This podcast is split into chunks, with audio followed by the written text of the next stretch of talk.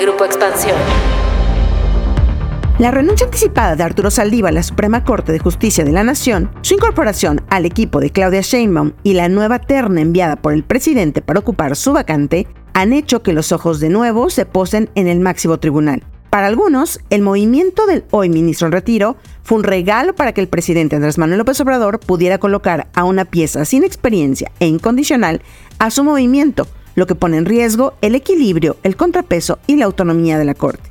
Para otros, la renuncia de Saldívar y las ternas solo confirman que López Obrador busca ir construyendo los votos necesarios para concretar sus reformas del llamado Plan C. Pero, ¿qué podemos leer de la renuncia y los perfiles para reemplazarlo? ¿Por qué AMLO le quitó la oportunidad de nombramiento a la persona que lo sucederá? ¿Qué tan en riesgo están los equilibrios en la Corte? De esto vamos a platicar hoy en Política y otros datos. Política y otros datos. Segunda temporada. La vida pública a debate. Política y otros datos. Buen jueves, bienvenidos a Política y otros datos. Soy María Ibarra, editora política de Expansión. Hoy es 23 de noviembre del 2024 y como cada semana ya estamos listos y muy contentos de que nos dejen acompañarlos, pues mientras caminan, mientras van en el auto, pasean a sus perrijos, en fin. Viri Ríos y Carlos Bravo Regidor también ya están muy listos por acá. ¿Cómo están? Buen jueves. Hola, ¿qué tal? Muy bien, muy, muy a gusto como siempre de estar como cada jueves en Política y otros datos. Y bueno, en esta ocasión le quiero mandar un saludo muy grande y agradecer por su comentario en Spotify a Moisés, también a Marta Lilia Morales, muchísimas gracias.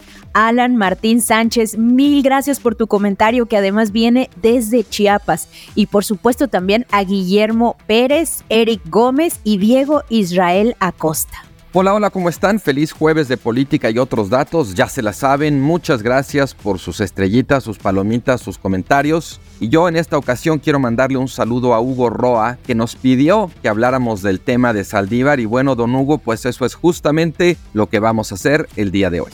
Así es, justamente la Suprema Corte de Justicia de la Nación se convirtió nuevamente en noticia por dos cosas. La primera, evidentemente, la renuncia del hoy ministro en retiro Arturo Saldívar, prácticamente un año antes de que concluyera su periodo. Y como consecuencia de este movimiento, la terna enviada por el presidente Andrés Manuel López Obrador al Senado para sustituir a Saldívar, quien se sumará al equipo de la futura candidata de Morena, Claudia Sheinbaum.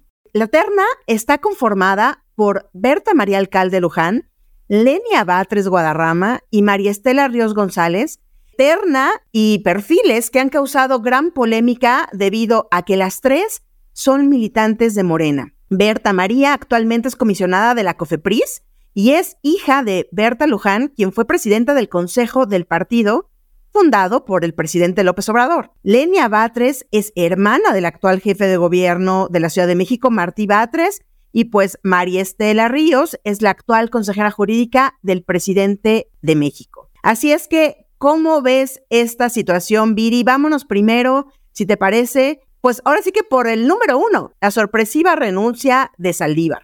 Bueno, Mariela, hay que acentuar varias cosas aquí. Yo me iría por dos principales. La primera es, pues, que la renuncia de Saldívar a todas luces parece inconstitucional. Eh, ¿Por qué? Porque la Constitución es muy clara en decir que para renunciar se necesita una causa grave.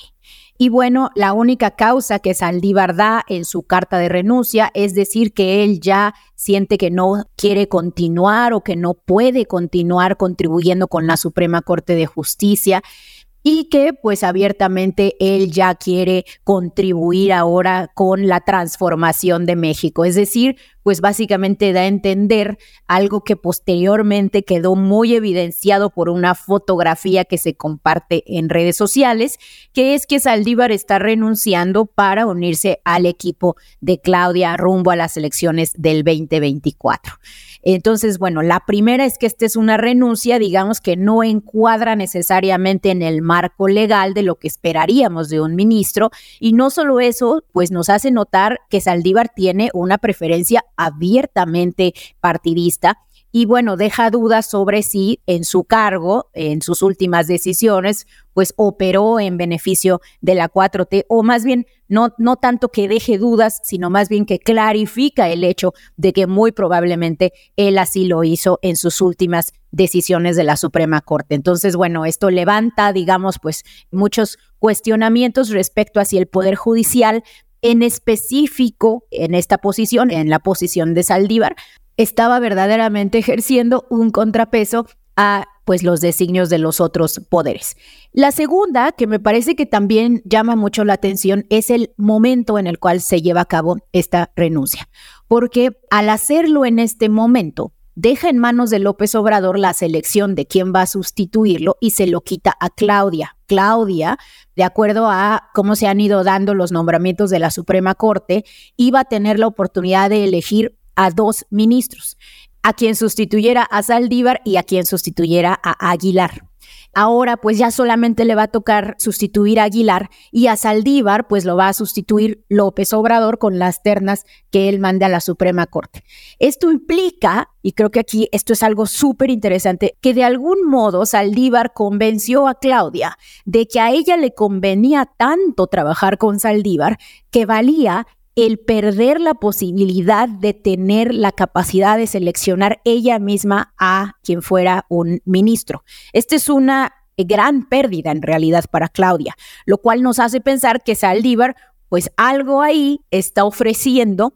Hay una jugada ahí como parte él del equipo de Claudia que es muy jugosa para Claudia, tanto así que pues lo acepta, ¿no? Acepta que se haga esta estrategia en adelantado.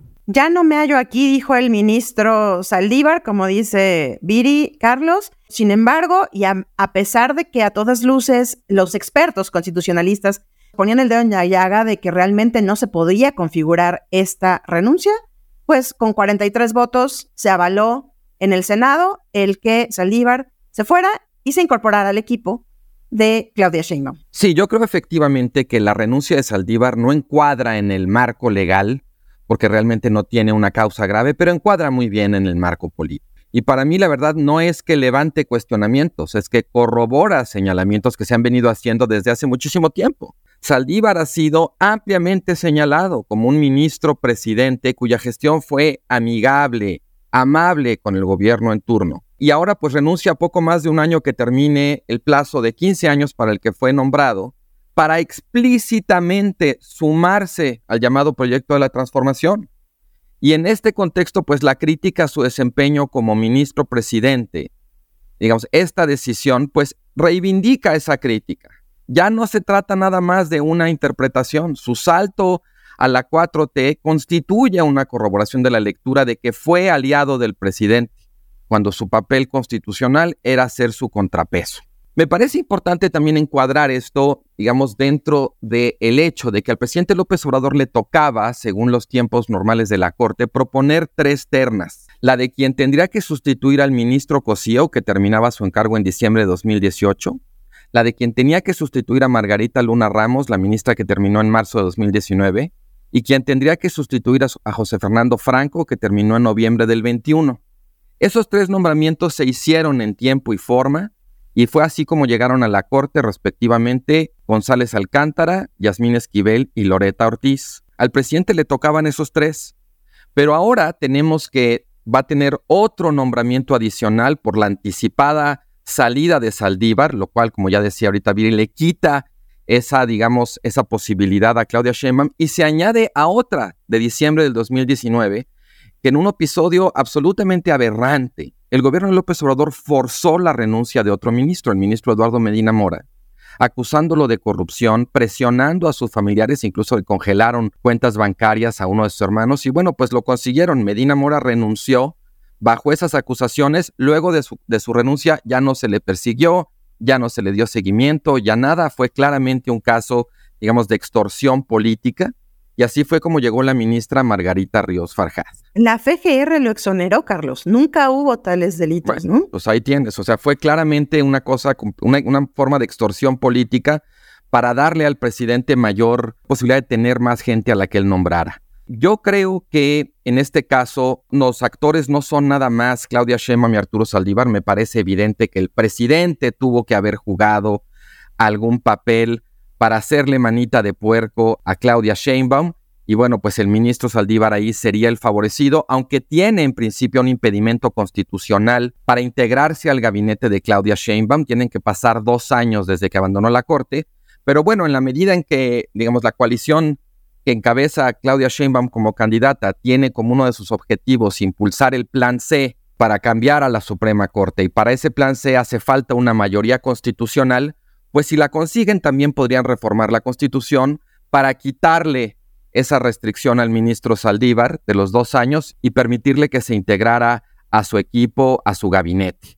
Ya para terminar, bueno, pues a mí sí me parece un problema porque esta cuestión de los nombramientos escalonados en la Corte tiene la razón de ser de que se renueven gradualmente para que no todos los ministros terminen de alguna manera respondiendo a una composición de fuerzas dentro del Congreso a los cambios, digamos, políticos en el presidente. Eso le permite a la Corte funcionar conforme a sus tiempos y a su lógica. Y el hecho de que López Obrador haya terminado nombrando a dos ministros no por circunstancias accidentales, sino por decisiones políticas, incluso se puede decir con estrategias deliberadas, pues sí me parece que de alguna manera trastoca los tiempos de la Corte, si pone en entredicho, digamos, esos dos nombramientos que se hicieron. Y bueno, pues al final creo que Saldívar termina dándole una patada a la propia institución de la Suprema Corte que ha estado bajo ataque desde que Saldívar dejó de ser ministro presidente. A ver, varias cosas acá. Saldívar, en las pocas entrevistas que ha dado, una se la dio a Ciro Gómez Leiva y él dijo que no va a buscar ningún cargo público. Digamos, aquí también enmarcado en lo que tú decías, Carlos, está impedido al menos dos años para poder asumir como secretario de Estado o poder asumir la Fiscalía General de la República. Él dice, bueno, no, no quiero ni uno ni otro, no, no estoy aquí por cargo, sino por el proyecto. Y ahí, digo, a pesar de que ya algunos expertos han alertado de que pudiera ser no fiscal como tal, pero sí encargado de despacho, dándole ahí la vuelta a la constitución en lo que se le dan los tiempos. Pero bueno, él dice que no. Entonces aquí mi pregunta sería, ¿para qué quiere Saldívar ir al equipo de Sheinbaum. Ya decía Viri, por acá nos dejaba algunas cosas puestas y mucho se ha dicho que el gran proyecto es hacer una nueva constitución, llamar a un Congreso Constituyente y que sea Saldívar el que pudiera estar detrás pues de este proyecto. ¿Lo ven viable? ¿Cómo lo ven? Bueno, antes de entrar a este tema que es muy importante, yo sí quisiera hablar un poquito más del tema de Medina Mora, porque yo sí creo que hubo un acuerdo político para exculpar a Medina Mora a cambio de quién sabe qué favor que desconocemos. Pero tampoco creo que hay que poner las manos al fuego por Medina Mora. Hay que recordar un poquito quién era ese obscurísimo personaje. Él fue, Medina Mora, quien, de acuerdo a la Agencia Criminal del Reino Unido, estaba recibiendo transferencias a cuentas de HSBC en Europa. Medina Mora también fue quien, de acuerdo al Departamento del Tesoro de Estados Unidos, recibió 103 millones de pesos en su cuenta bancaria, nuevamente transacciones provenientes tanto de Londres como de Estados Unidos. De hecho, hay un artículo muy interesante sobre esto en Expansión Política que les vamos a compartir. Otorgó también a la Consejería Jurídica de la Presidencia de Peña Nieto un amparo para que no se pudiera investigar o girar órdenes de aprehensión en contra tanto del mandatario, es decir, de Peña Nieto, como de su gabinete. Y también clasificó como secretas a muchas de las investigaciones más importantes y de las pesquisas más importantes del sexenio de Calderón, por ejemplo, los amigos de Fox, el caso del Bester Gordillo, el caso de Rosario Robles, Florence Cassés. Entonces, a ver, o sea, Medina Mora no era un paladín, o todo parece indicar que no era un paladín de la justicia, y si se le pudo presionar para renunciar, pues la pregunta es ¿por qué? ¿Por qué se dejó presionar? y por qué, pues si no tenía ninguna cola que le pisen, se convirtió en este mártir, ¿no? De haber renunciado. Yo creo que sí hay que poner aquí las cosas en perspectiva respecto a ese caso en específico. Nada más decir que nadie, nadie aquí está diciendo que sea una blanca paloma, ¿eh? Ahí nada más. No, bueno, pero si se dice que, hubo una presión política. Ahí, hubo una presión política. No, a ver, pero sí se dice, ok, pero a, nadie se le puede presionar. Lo A nadie se le puede presionar si no tiene cola, que le, la que le pisen, ¿no? Esa es una realidad. ¿Por, qué te dejarías presionar si eres un paladín de la justicia? ¿Por qué se va Saldívar de la corte? Entonces ahora. Ah, bueno, volviendo al tema, volviendo al tema de Saldívar, que se me parece un tema distinto. Claro, en una corte encabezada por Norma Piña, en donde sabemos que ya los contrapesos ahora sí son contrapesos. Políticos, lo que tú quieras, todo es política y vamos para ahí.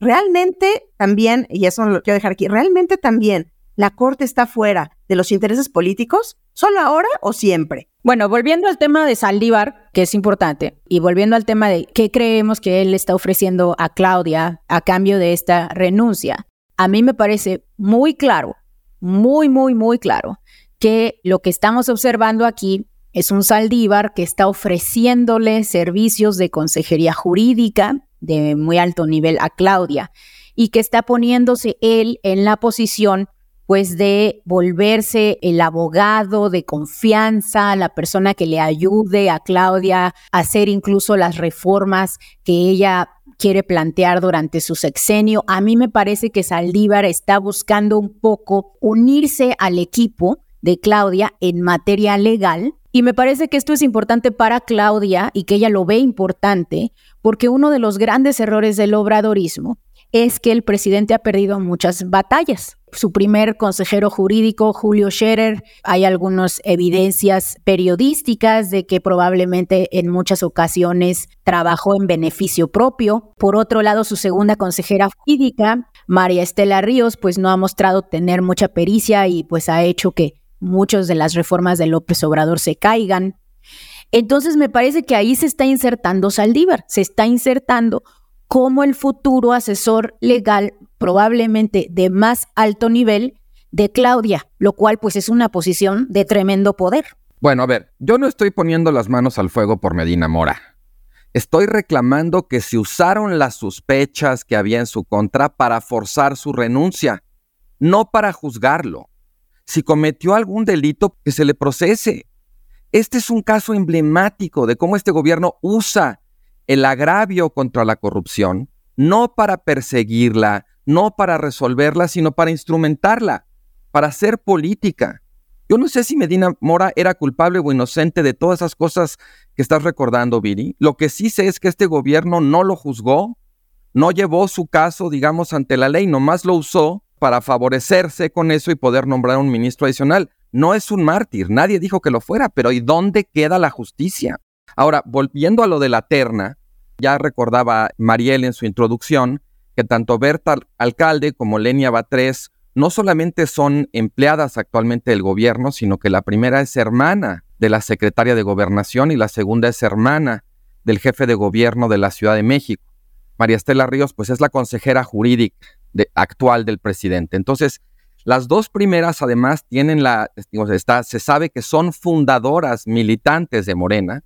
Y la tercera, María Estela Ríos, pues está impedida constitucionalmente siquiera para ser considerada porque la Consejería Jurídica tiene rango de Secretaría de Estado y ella no puede ser considerada para ser ministra de la Corte en este momento.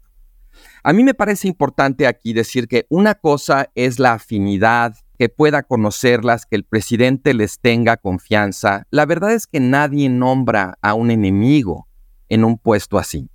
Pero tampoco se espera que los presidentes nombren a militantes de su partido o a familiares de su equipo cercano. Eso se llama nepotismo. Y paradójicamente, es uno de los problemas que más se han criticado en el Poder Judicial y que supuestamente la reforma que hizo Saldívar cuando era ministro presidente atacaba de raíz.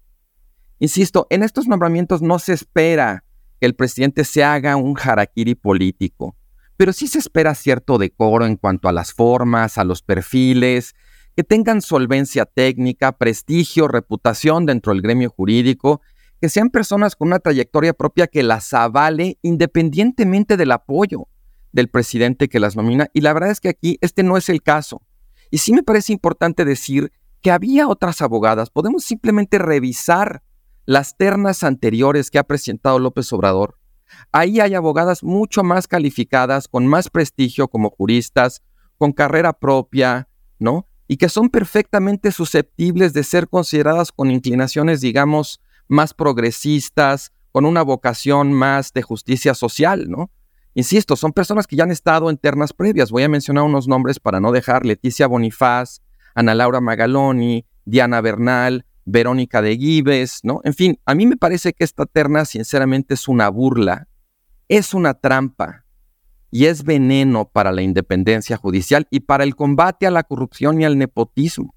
Hay muchas cosas que cambiar en el Poder Judicial sin duda, pero este tipo de nombramientos y el tipo de reforma que está queriendo hacer el presidente con el famoso Plan C no atacan esos problemas lo único que consiguen es minar la independencia de la Corte y aumentar el control político del Ejecutivo sobre ella. Ahora, ¿por qué el presidente busca enviar esas ternas? O sea, ¿qué está pensando el presidente al hacer estos nombramientos? Bueno, al presentar estos tres nombres, cuando sabe exactamente que, pues, evidentemente en la oposición va a causar mucho cisma, como ya lo causó en los senadores de oposición, que ya han dicho que evidentemente no van a dejar pasar estos tres nombramientos. ¿A qué le está jugando el presidente? Por ahí el senador eh, Germán Martínez ayer advertía de un riesgo de que Morena pudiera postergar de manera deliberada, pues justamente la aprobación, como ha pateado el bote en otros nombramientos que hacen falta en, órganos autónomos, pero en este de la Corte para, para bien de ellos. Es decir, que en la Constitución, él dice, el artículo 31, dice que el Senado tiene 30 días de plazo y que de no concretarse este nombramiento, el Ejecutivo podría intervenir y nombrar a cualquiera de las tres de la terna que presentó al Senado. Pero, ¿cuál es el objetivo político, Viri? ¿Cuál es el objetivo aquí? ¿Y qué vamos a ver después? O sea, ¿qué sigue? Digo, constitucionalmente sigue que si realmente lo rechazan, él pueda presentar otra terna. Y si lo vuelven a rechazar, ah, ahora sí ya él pueda nombrarlo. Pero, ¿a qué está jugando el presidente con estos tres nombramientos?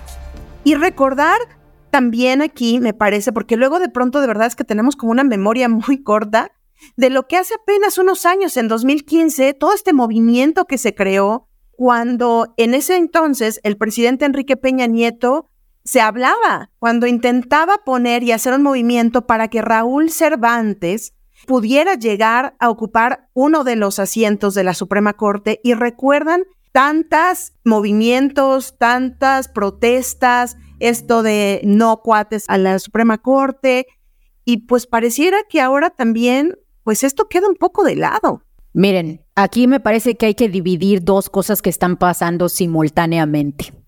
Una que es completamente normal, que es que el Ejecutivo, cualquier presidente, seleccione eh, juristas afines a su movimiento, afines a su ideología y que vayan a llevar esa ideología en sus decisiones a la Suprema Corte de Justicia. Eso sucede en México, en Estados Unidos, en el mundo. Así está planeada la democracia. Por eso se le selecciona a partir de una terna del Ejecutivo con la aprobación del Senado y no se le selecciona, pues simplemente, digamos, por ejemplo, con un Consejo de Notables. ¿No? Entonces, eso es completamente normal, así se espera que funcione. ¿Por qué? Porque la Suprema Corte de Justicia toma decisiones políticas y en la medida en la cual los ciudadanos hayamos votado por un partido, pues eso significa que democráticamente queremos observar esa ideología por la que votamos en las decisiones políticas que tome la Corte eventualmente. Lo que no es normal es una segunda cosa que es completamente distinta y es que cuando López Obrador piense en la selección de los juristas afines, pues solamente se le ocurran ya sea sus empleados o sus familiares. Lo segundo, el que solamente se le ocurran los familiares, a mí sí me parece gravísimo. El nepotismo es una de las principales banderas que se ha tenido desde la izquierda y desde la agenda de lucha de desigualdad.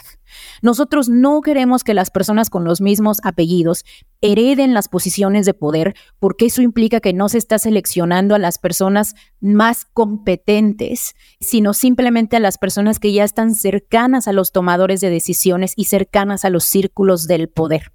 A mí sí me decepciona tremendamente que se rehúsen a reconocer el hecho de que hay otras juristas, mujeres y hombres, que pudieran tener una ideología de izquierda, que pudieran simpatizar con el propio movimiento morenista. Y no sean hermanas, pues, de personas muy cercanas al morenismo actual, ¿no? Eso, eso creo que además aquí acotar y abrir un paréntesis no es el único momento en el que ha sucedido.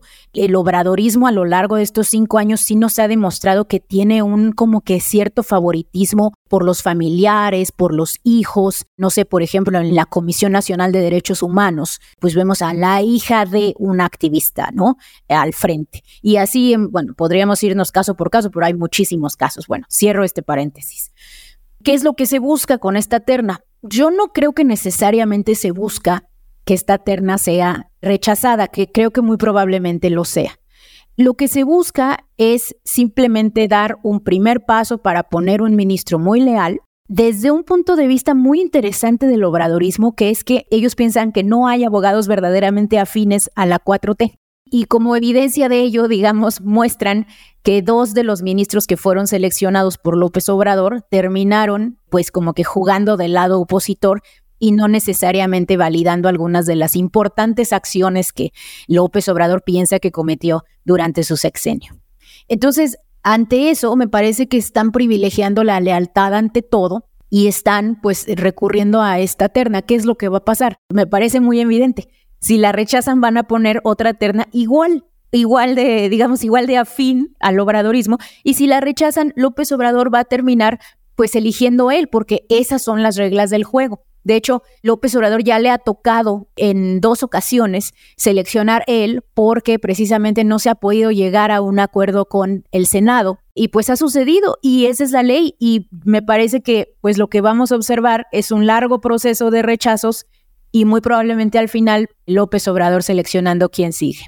En efecto, yo creo que no, no podemos ser ingenuos en cuanto a la, a la estrategia y obviamente a las listas que hacen los presidentes de a quién presentar, a quién incluir en las ternas.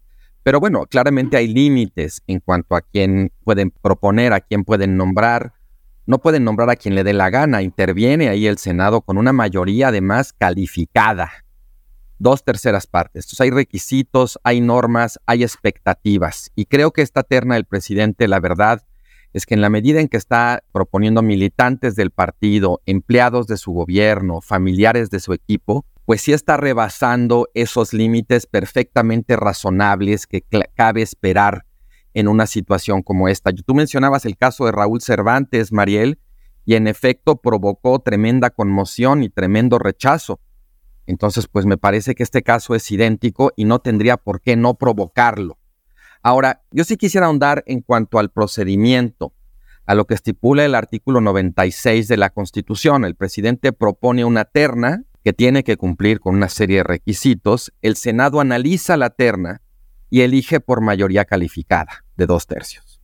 El Senado puede rechazar la terna una vez y entonces el presidente tiene que proponer una nueva lo cierto es que con que cambie a uno de los integrantes de la terna, ya se considera que es una terna nueva. Ni siquiera tiene que elegir a otras tres personas. Con que cambie a una, ya es una nueva terna. Si ninguno de esos tres obtiene la votación requerida o el Senado la vuelve a rechazar, entonces efectivamente la Constitución le otorga al presidente la facultad de nombrar directamente a la persona de su preferencia dentro de esa última terna.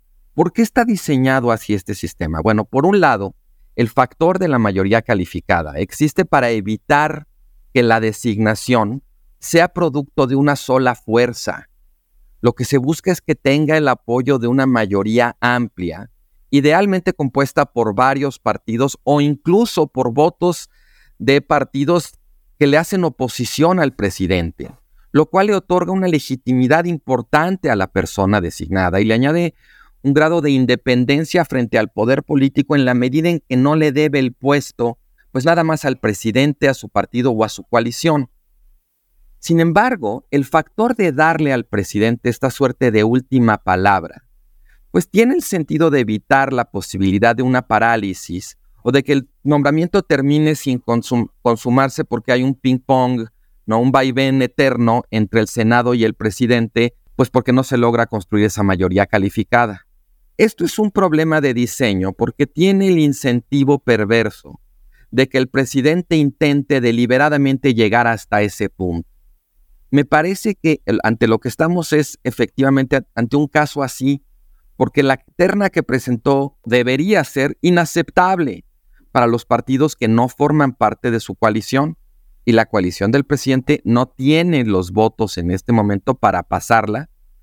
Y bueno, pues ahorita entonces lo que tenemos es que el presidente pues puede estar tratando de llegar deliberadamente a ese lugar que puede ser muy cómodo para él y muy bueno para que nombre a quien él quiera, pero creo que tenemos que ampliar un poco el foco y pensar también en la corte, en la reputación de los ministros y en el hecho de que esa ministra que termine nombrada de ese modo, pues va a tener su legitimidad y su independencia muy cuestionada, incluso desde antes de que podamos ver su desempeño, porque va a ser una ministra nombrada in extremis, no con el apoyo de una mayoría amplia, no conforme a los tiempos, sino conforme a una estrategia para que el presidente, el presidente, no quien lo suceda, incluso si es Claudia Sheinbaum, el presidente tenga a su ministra a costa de la reputación de la propia ministra en la Suprema Corte. Pues vamos a darle seguimiento al tema, son 30 días más o menos los que se tiene, aunque se acortan pues por el puente que se dio esta semana,